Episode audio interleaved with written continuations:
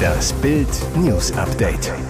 Es ist Freitag, der 4. August und das sind die Bild Topmeldungen.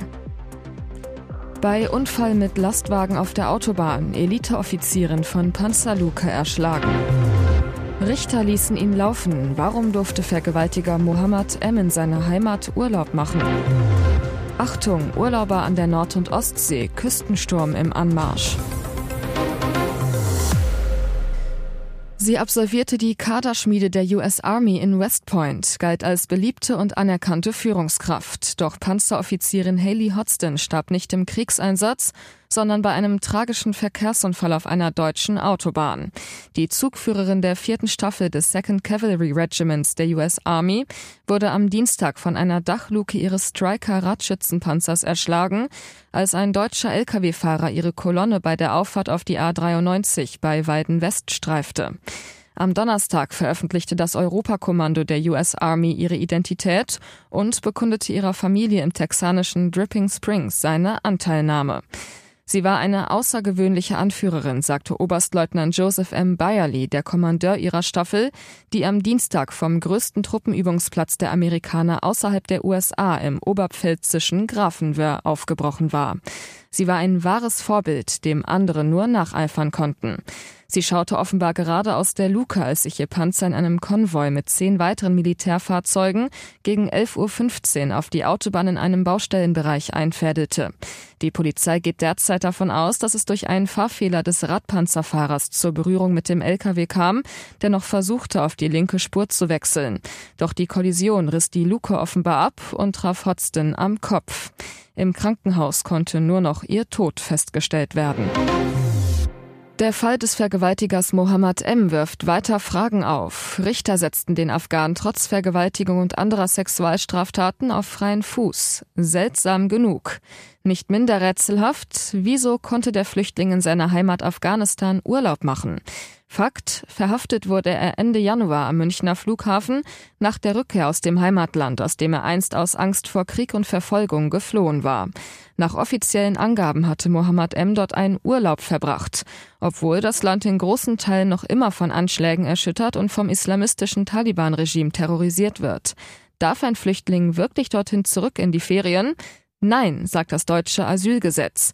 Wer freiwillig zurückkehrt in das Land, das er aus Furcht vor Verfolgung verlassen hat, dem sei der Schutzstatus in Deutschland zu widerrufen, heißt es in Paragraph 73. Mohammed M. droht also ein Widerrufsverfahren des zuständigen Bundesamts für Migration und Flüchtlinge und sogar die Abschiebung. Die Behörde erklärt auf Bildanfrage knallhart, Handelt es sich um Reisen zu Urlaubszwecken oder einen langfristigen Aufenthalt im Herkunftsland, kann dies ein Indiz dafür sein, dass bei der oder dem Geflüchteten keine Furcht vor Verfolgung vorliegt. Werde dem BAMF ein entsprechender Fall gemeldet, wird eine Überprüfung eingeleitet. Aber, so das BAMF, Länge und Grund der Reise seien dabei entscheidend. Das BAMF gehe davon aus, dass eine kurze Rückreise zur Erfüllung einer sittlichen Verpflichtung wie Teilnahme an einer Beerdigung kein Grund für einen Widerruf ist.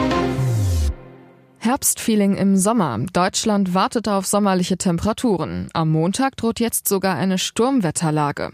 Aktuell dümpeln wir bei Tageswerten um 20 Grad herum. Am Sonntag werden sogar nur Werte unter 20 Grad erreicht. Das erste Augustwochenende fällt komplett ins Wasser. Am kommenden Montag droht dann die nächste Sturmwetterlage. Rund um die Ostsee und teilweise auch die Nordsee sind schwere Sturmböen bis 100 kmh möglich.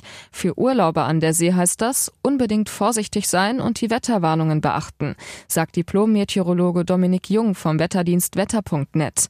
Wetterexperte Jung erklärt, besonders die Ostsee könnte getroffen werden. Der Sturm dehnt sich teilweise dann noch über den Nordosten Deutschlands aus und könnte auch Teile der Nordseeküste erreichen. Doch nur wenige Stunden später stellt sich die Wetterlage am Dienstag offenbar um.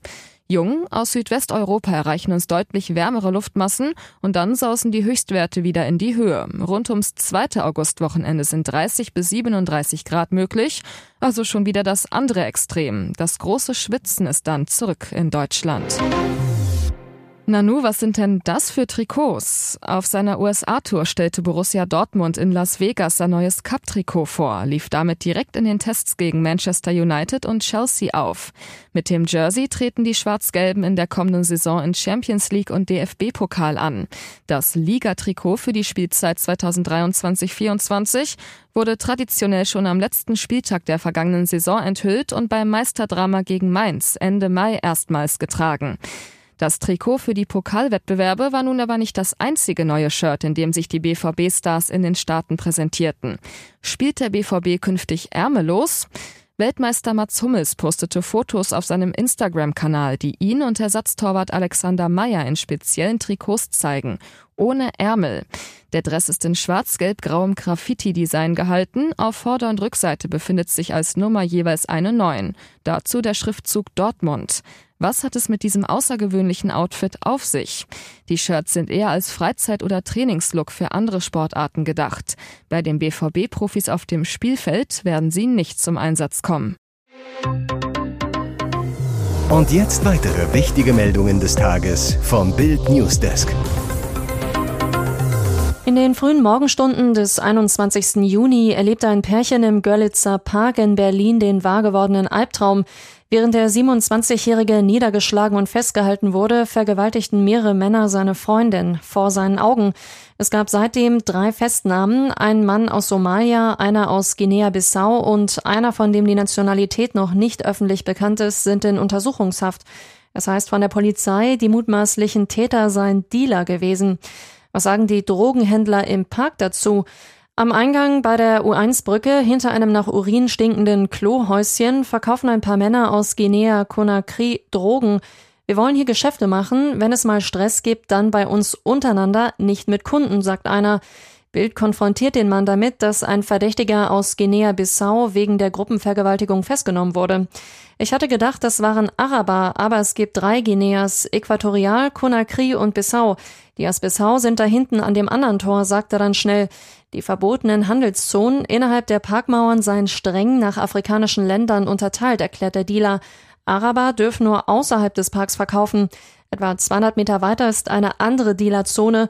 Die Männer hier sagen nur, dass sie aus Westafrika kommen. Einer sagt beschwichtigend zu Bild, wir machen nichts weiter Schlimmes, wir verkaufen nur, von dieser Vergewaltigung haben wir nur Gerüchte gehört. Es ist wirklich schlecht für das Geschäft. Weniger Kunden, weil mehr Polizei unterwegs ist. Ein anderer schaltet sich ein, the place you make money, you don't make kaputt, sagt er auf Deutsch-Englisch. Was er meint, die Dealer sollten nicht noch weitere schwere Straftaten begehen, wo sie schon Drogen verkaufen. Das stört die unausgesprochene Duldung des illegalen Handels durch die Behörden. Wer den Schaden hat, braucht für den Spott nicht zu sorgen. Die deutschen Frauen sind bei der Fußball-WM 2023 nach dem 1 zu 1 gegen Südkorea schon nach der Gruppenphase raus. Was für eine Blamage. Die internationalen Pressestimmen zum deutschen WM aus reichen von Häme bis Ungläubigkeit. Die wichtigsten Medienreaktionen in der Übersicht.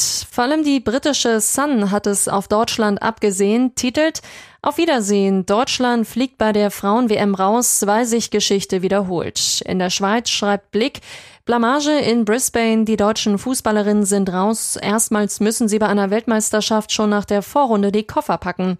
Die österreichische Kronenzeitung schreibt, das war ein historisches Ereignis, war die DFB-Auswahl zuvor doch immer zumindest im Viertelfinale gewesen. Die australische ABC, die Verzweiflung der deutschen Spielerinnen in Brisbane stand im Gegensatz zur Euphorie in Perth, wo Marokko und Kolumbien das Achtelfinale erreichten. Weitere Pressestimmen gibt's auf Bild.de. Ihr hört das Bild News Update mit weiteren Meldungen des Tages. Faeser überrascht mit strengem Regelpapier, das taugt der neue Abschiebeplan.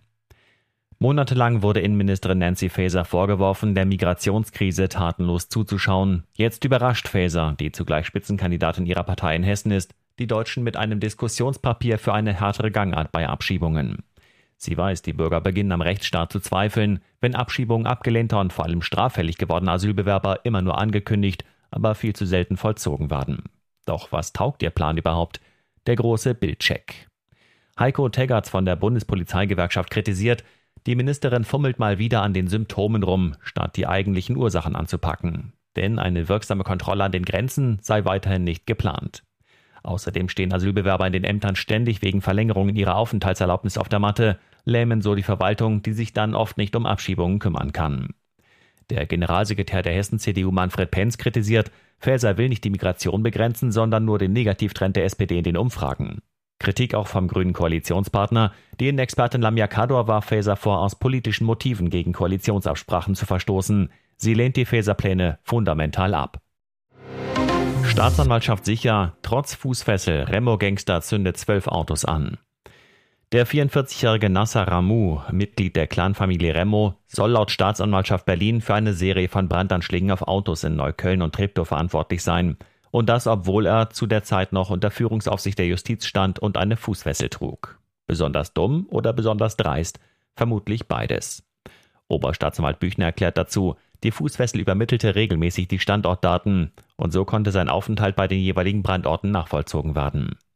Die Berliner Staatsanwaltschaft hat den seit 1995 vorbestraften Drogenhändler vergangene Woche wegen zwölf Brandstiftungen angeklagt. Die Anklage wird ihm jetzt ins Gefängnis zugestellt, denn dort sitzt Nassaramu mal wieder. Für ihn kein unbekannter Ort.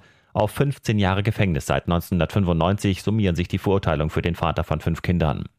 Wegen Drogen- und Waffenhandels verbüßt er aktuell neun Jahre hinter Gittern. Dazu kam im Mai 2022 noch eine Verurteilung wegen Körperverletzung von zwei Jahren und sechs Monaten. Einen Prozesstermin gibt's noch nicht. Das Landgericht Berlin prüft derzeit die Eröffnung des Hauptverfahrens. Dem 44-Jährigen drohen bis zu zehn weitere Jahre Haft.